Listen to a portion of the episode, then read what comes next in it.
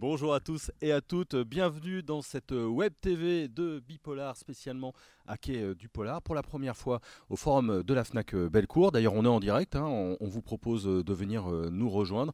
on a plein de places, il fait bon, il fait plutôt chaud, on est, plutôt bien tous ensemble. donc vraiment n'hésitez pas, on va passer toute cet après-midi avec des entretiens, des interviews, des rencontres avec les lecteurs et les lectrices. On passera aussi toute la journée de, demain. en gros on vit ici, on dort ici, donc si vous voulez et rencontrer l'équipe de, Bipolar et rencontrer les auteurs et les autrices qui vont nous accompagner, eh bien, euh, n'hésitez pas. Et puis, évidemment, euh, si vous avez des questions non seulement dans la salle, mais aussi sur les réseaux sociaux. Euh, sur les réseaux sociaux, on a Jessica qui est en train de, scruter un petit peu tout ça et qui nous fera signe. Aujourd'hui, donc, nous sommes vendredi. On a une première euh, invitée. Alors ma première euh, invitée, elle a six polars euh, à son actif, dont le prix Cognac du meilleur roman pour J'aurais aimé le tuer. Elle fait partie des Louvres du polar, on pourra en, parler également, et on la reçoit aujourd'hui pour son nouveau titre, Quand tu ouvriras les yeux chez HarperCollins, Petronille Rossania. Bonjour. Bonjour Jérôme. Alors on, va parler donc de, ce nouveau livre qui vient de sortir. On, parlera aussi du Poche qui sort en, en simultané. Mais pour ce Premier roman, je pose le cadre très rapidement. On est en plein divorce, une mère qui se retrouve euh, célibataire, sa fille adolescente qui part un petit peu euh, en vrille. Comment est née un petit peu l'idée de, ce roman? Oui, alors en fait, c'est parti d'un témoignage.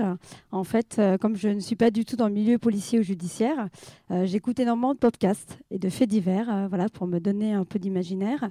Et en fait, j'ai rencontré l'histoire d'une jeune fille qui s'appelait Chloé et qui se prostituait l'année de ses 15 ans et euh, qui expliquait de manière euh, assez froide euh, comment elle était venue à la prostitution. C'était assumé et comment ses parents avaient découvert ce fait-là et comment ses parents, avec la police, avaient essayé de la sortir de, cet engrenage. Et j'ai trouvé cette histoire passionnante et je me suis dit, il faut absolument que tu en fasses un roman. Et donc j'ai créé la fameuse Romane, cette fameuse adolescente. Mmh. Il y a, une sorte de, trio entre la mère un peu perdue, l'adolescente, le père qui lui a, refait sa vie. je me posais la question en, en lisant le livre, est-ce que le cadre, il vient euh, d'abord? On imagine d'abord euh, les parents divorcés, le cadre? Ou est-ce qu'il y a une histoire, l'adolescente qui se prostitue, et ensuite on imagine que les parents sont divorcés Comment ça se passe? Non, je suis vraiment partie d'abord sur mon héroïne, l'adolescente, parce que pour moi c'était vraiment le personnage principal, le plus intéressant à développer. Et après, naturellement, en effet, le cadre est venu au fur et à mesure de l'écriture. Après, ce qu'il faut savoir, c'est que moi, quand je commence un roman, je ne connais pas du tout la fin. Donc je ne sais pas du tout où je vais. Donc je commence vraiment par un premier chapitre assez fort. Euh, et, après, je me laisse emporter par les personnages, ce qu'ils vont faire. Je me mets à la place, en fait, euh, tantôt de Roman, tantôt de la maman, tantôt du papa. Et l'histoire se déroule. Et euh, à 200 pages à peu près, je commence à me dire, bon, maintenant, il faut une fin. et il serait temps que tu la trouves. Et je pars là-dessus. Ça veut dire que la construction des personnages, elle se fait en amont ou elle se fait au fur et à mesure? Vous découvrez Roman, vous découvrez Ouais, je découvre vraiment. En fait, moi, ce que j'aime bien justement dans le polar, c'est que j'aimerais pas du tout savoir où je vais. J'aime me laisser surprendre. Pour moi, c'est un métier passion.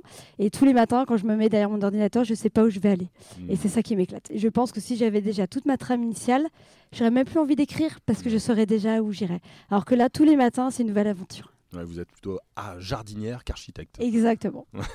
Euh, alors, ce qu'on va dire aussi, c'est que jardinière, ça ne veut pas dire qu'il n'y a pas de retravail ah derrière. non, non, bien sûr, bien sûr. Beaucoup de recherche, beaucoup de travail. Et puis là, comme c'était quand même un témoignage assez fort, je voulais pas marquer n'importe quoi. Et en fait, ce qui m'a fait très plaisir, c'est que cette fameuse Chloé, en fait, a écrit un livre avec son papa qui s'appelle Papa vient me chercher. Et euh, le père m'a écrit. Le père m'a écrit un mail, il a lu mon roman et il m'a dit, écoutez, je suis très content parce que vous avez bien retranscrit la vie de ma fille. Euh, c'était très réaliste. Je me suis reconnue là-dedans.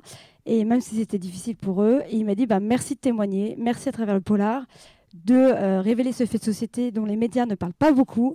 Et il a dit, voilà, quels que soient les moyens euh, pour parler de la prostitution chez les adolescentes, et ben voilà, merci, merci pour ce cadeau et ça m'a fait extrêmement plaisir. Oui, parce que alors le, thème central, on, en parle, c'est la prostitution adolescente une prostitution qui n'est pas toujours une prostitution de moyens, pas forcément parce qu'on a besoin, euh, euh, un rapport aussi au corps euh, différent. Comment vous avez abordé ce, sujet-là, qui est un thème fort, qui peut être aussi voyeurisme, qui ne l'est pas du tout avec vous, qui peut être très accrocheur? Comment est-ce que vous, vous avez travaillé?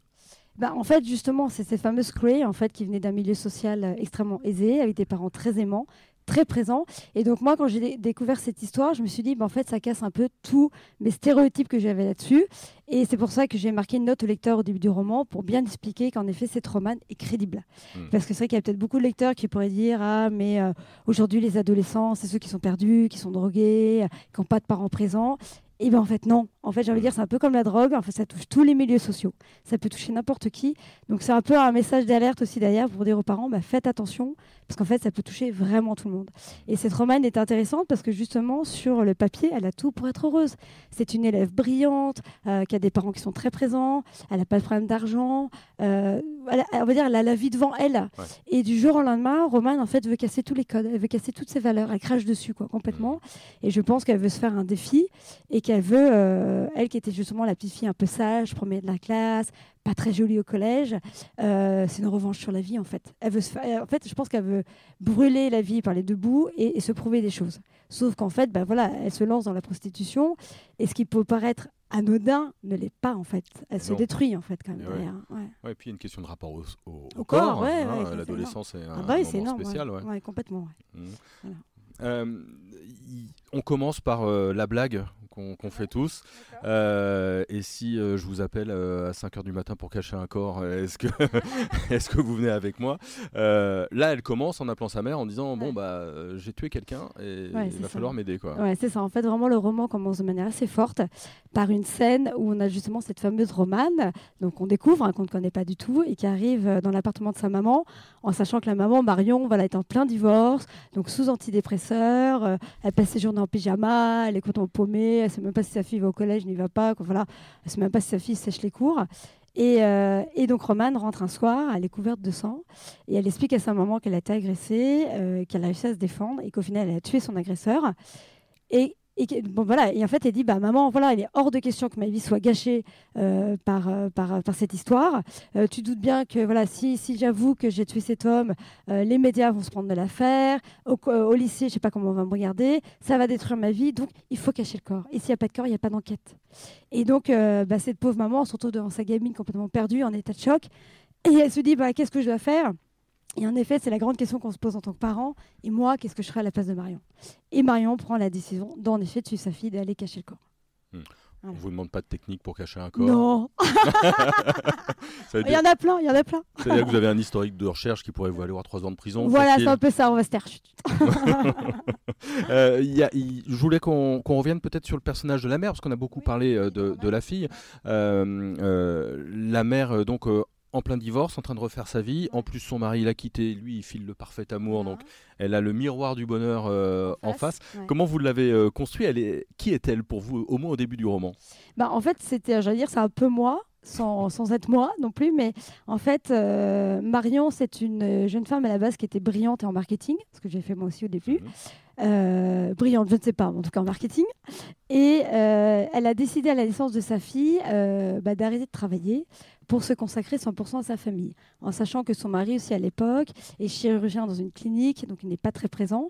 Donc elle s'est dit, bah voilà, pour faire un équilibre familial, euh, je prends la décision d'arrêter de travailler pour m'occuper de ma fille. Et c'est vrai que bah, un peu le revers de la médaille, c'est qu'elle se réveille à 40 ans, et ben voilà, donc elle a élevé sa fille, elle s'est occupée de la carrière de son mari, qui lui a, pu évoluer. Et elle se réveille à 40 ans, ben voilà, ben le mari qui part avec une jeune, une jeune femme, euh, sa fille qui devient insolente, euh, qui lui parle, voilà, l'enfer, pas de boulot, voilà, dans un tout petit appart, alors qu'avant elle avait une vie assez aisée dans une belle villa, donc en plus le mari a gardé la belle villa. Donc c'est vrai que la pauvre Marion, on la découvre au début, on a envie de la secouer un peu parce qu'elle bah, elle a un peu une vie qui redémarre à zéro, il faut tout, tout refaire, tout recommencer. Et il y a le père un peu naïf, un peu absent. Ah, mais alors lui, lui complètement. Alors lui, Laurent, euh, voilà, lui, il est pareil, en pleine crise de la quarantaine. Il est avec sa nouvelle petite nana qui s'appelle Emma. Voilà, il est ravi. Euh, le boulot, ça se passe bien. Sophie, il la voit, il la voit pas. Il sait pas trop ce qui se passe. Mais donc, tant qu'elle rentre le soir, on va dire tout se passe bien. Donc euh, voilà, d'où le titre en fait. C'est vrai qu'il hmm. résume pas mal le personnage. C'est quand tu ouvriras les yeux. En fait, on a envie de dire au papa, et toi, tu vas les ouvrir quand en fait? Ouais, il y, a un peu, y, y a un peu de ça. Et puis il y a ces couches de mensonges, de non-dits. Euh, qui s'installe. Comment vous l'avez travaillé? Parce que si vous êtes jardinière, j'imagine que les mensonges sont arrivés au fur et à mesure. Comment on se dépatouille un petit peu de tout ça à la fin? Non, mais alors en fait, c'est vrai que quand on se lance dans l'écriture, euh, moi j'ai envie de dire le plus dur, c'est de se lancer, c'est le premier chapitre. Après, c'est une évidence. Moi, je trouve que après, voilà, euh, moi, je sais quand j'étais jeune, j'ai fait beaucoup de théâtre.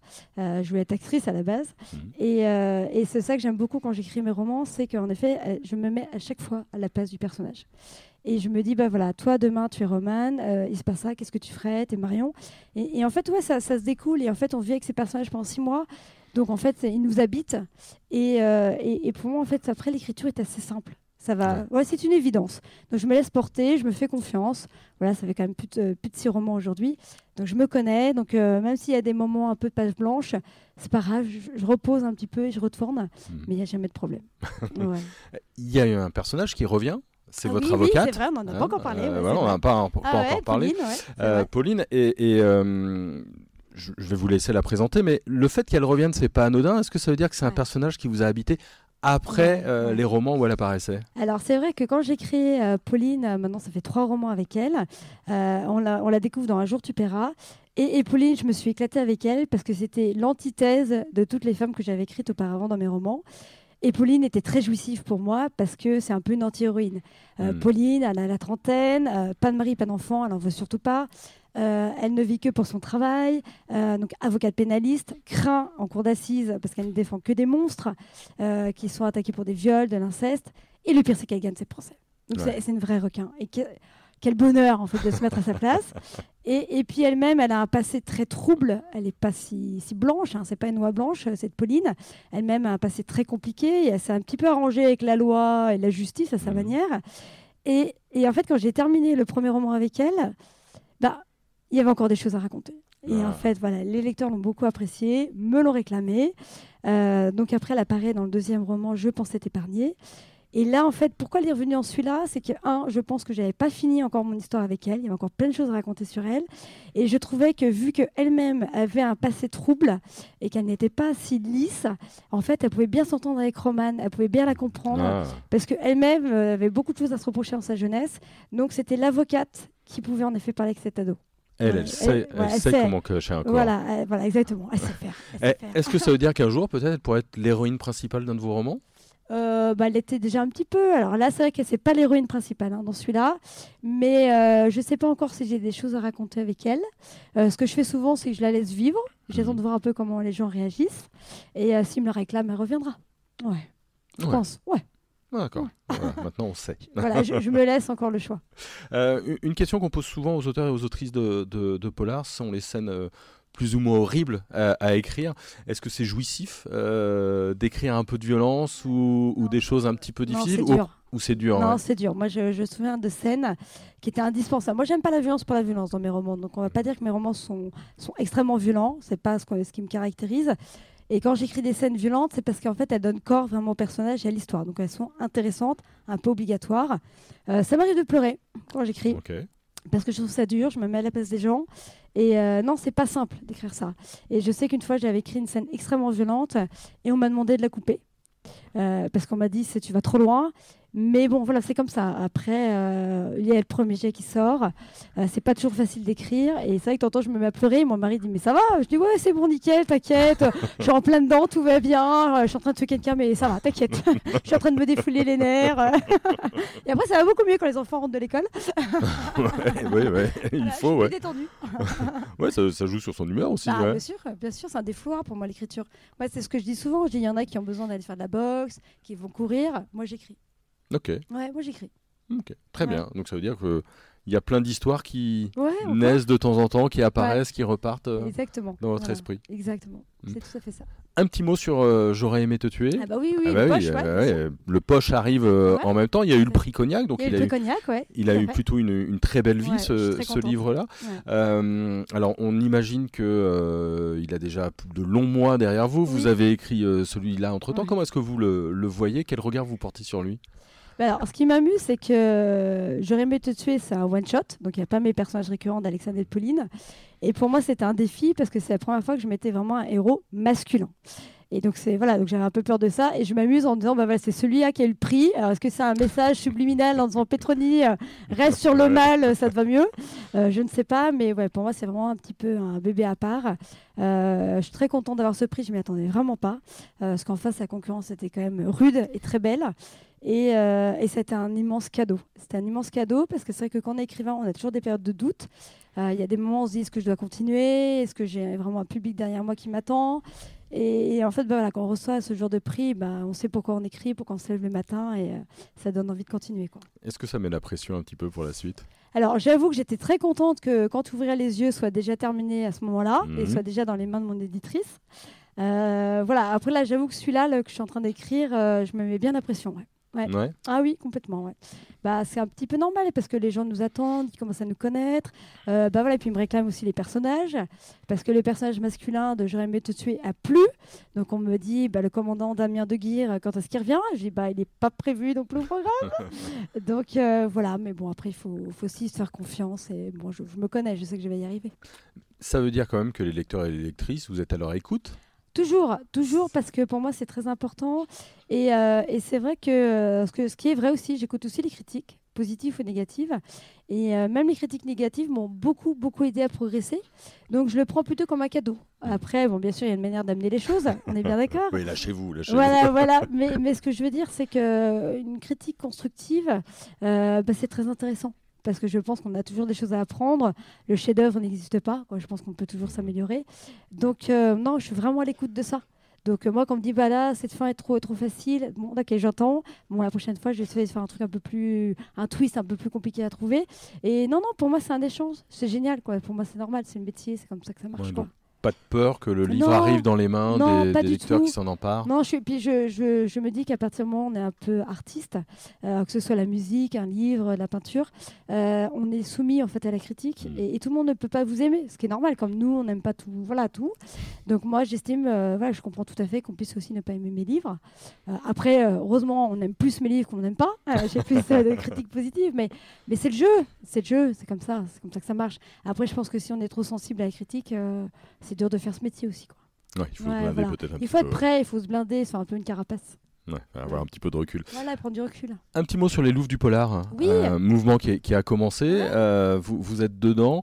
euh, alors, pourquoi? J'imagine les raisons sont sans doute un peu évidentes, mais, mais votre regard sur euh, ce collectif euh, d'autrices qui s'est monté il y, a, il y, a, quelques mois maintenant? Non, mais c'est une belle aventure parce qu'en effet, et je l'entends encore, hein, moi, dans les salons, on me dit Ah, mais vous êtes une femme, vous écrivez du noir, ah, mais vous n'êtes pas très nombreuses. Bah si, en fait, on est très très nombreuses et rien que dans le collectif, on est plus d'une trentaine de femmes françaises euh, à écrire et il y a un panel très riche, on est très différents dans nos styles. Et c'est vrai qu'on avait un peu cette. Euh, on voyait un peu auprès des libraires qu'en fait, on n'était pas spécialement mis en avant. Après, il y a deux façons de se comporter c'est soit on râle et on fait que râler, mhm. mais c'est pas très drôle, je vois pas l'intérêt.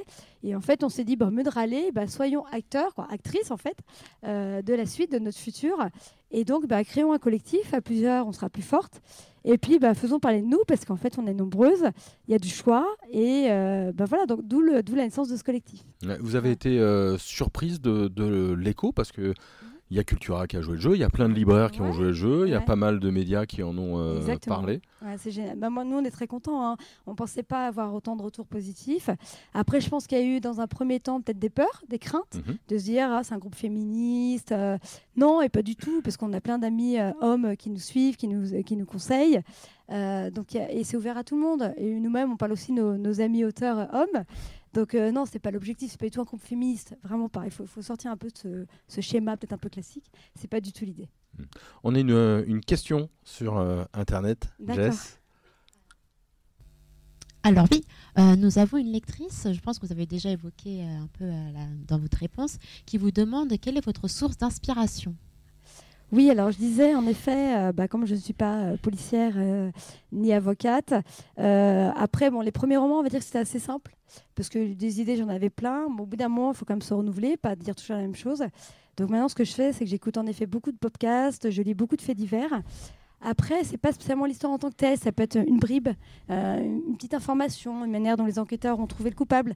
Et en fait, c'est une idée, ça part d'une idée forte et après, ça je, je, démarre et après l'imaginaire fait le reste. Après, c'est vrai que sans vouloir, j'ai remarqué que dans mes deux derniers romans, euh, j'ai abordé des faits de société euh, forts. Et euh, est-ce que ça va être une marque de fabrique? Je ne sais pas. Mais c'est vrai que pour le moment, c'est ça aussi qui, qui me booste. C'est de me dire, bah, voilà, parler d'un fait dont on ne parle pas spécialement beaucoup dans les médias et aborder ce thème pour un petit peu aussi changer un peu du polar classique qu'on lit. Mhm. Et est-ce que ça viendra peut-être une marque de fabrique? Qui sait? Peut-être. Est-ce que. Qu'est-ce que vous aimeriez que les lecteurs et lectrices retiennent de votre roman à la dernière page tournée? L'intrigue, le suspense ouais, du dernier, euh, Je pense, non, ce que j'aimerais quand tu ouvriras les yeux, vu le thème que j'aborde, c'est qu'il se pose des questions. C'est qu'il referme le bouquin en disant Ok, donc ça existe, ok, ça peut arriver à n'importe qui. Euh, peut-être en parler aussi avec ses ados, euh, savoir un petit peu comment ça se passe aussi. Peut-être créer un débat dans la famille. Je pense que ça peut être un. Oui, ce sera un bon retour. Je serais contente. Ouais, donc euh, l'idée de laisser un message. Voilà, ou- laisser un message, ouais, voilà, avec les gens s'interpellent en disant ah mais en fait ça existe, ça peut arriver à n'importe qui, euh, donc voilà, ouvrons les yeux, Voilà, tout simplement. C'est le temps des questions. hein. Si vous avez des questions, vous vous n'hésitez pas à vous signaler. Moi, je voudrais parler du prochain. De quoi est-ce qu'il va parler? Oula, secret. Non. Non, secret, Joker, non, non, il n'est pas encore complètement abouti, mais, euh, mais je, je change, ce sera un one shot, Mhm. donc euh, pas spécialement de personnage féminin fort, donc pas d'Alexandre, pas de Pauline et pas de Damien de Guerre non plus. Euh, ce sera la relation d'un, une relation entre une petite fille et son grand-père, qui sera un ancien flic et qui en fait travaille depuis des années sur un cold case. Et, euh, et qui en fait, euh, c'est un peu ésotérique, mais euh, en fait, j'ai lu beaucoup en effet d'histoires dessus sur la réincarnation. Et en fait, c'est cette fille qui a disparu il y a 20 ans, qui en fait s'est réincarnée dans sa petite fille. Et via sa petite fille, en fait, il va réussir à trouver l'enquête. Donc ça, part, ça paraît un peu nébuleux comme ça, mais ça va être pas mal. Est-ce que vous avez déjà la fin? Est-ce que vous êtes à 200 pages? Alors, ouais, je suis à plus de 250 pages, ouais, donc je suis à la fin, ouais. Et la fin va être un peu dure, mais du polar quand même. Ah, C'est une promesse. Est-ce que quelqu'un a une question à, à poser à notre autrice? Une fois, deux fois, trois fois En même temps, j'ai beaucoup, dit- dit beaucoup de choses déjà. Moi, c'est- c'était concentré, mais. Ah, euh, ouais, mais- Ils sont concentrés, merci. Bon, eh ben, on, on- on va en rester là. Quand tu ouvriras les yeux, donc, est sorti chez HarperCollins. Tout à fait. Voilà, euh, il y a un moment dédicace. Et puis, si vous nous regardez, bah, sachez qu'il y a des dédicaces à la Fnac euh, Forum, qu'on est en direct. Donc, vous pouvez venir, vous n'hésitez pas.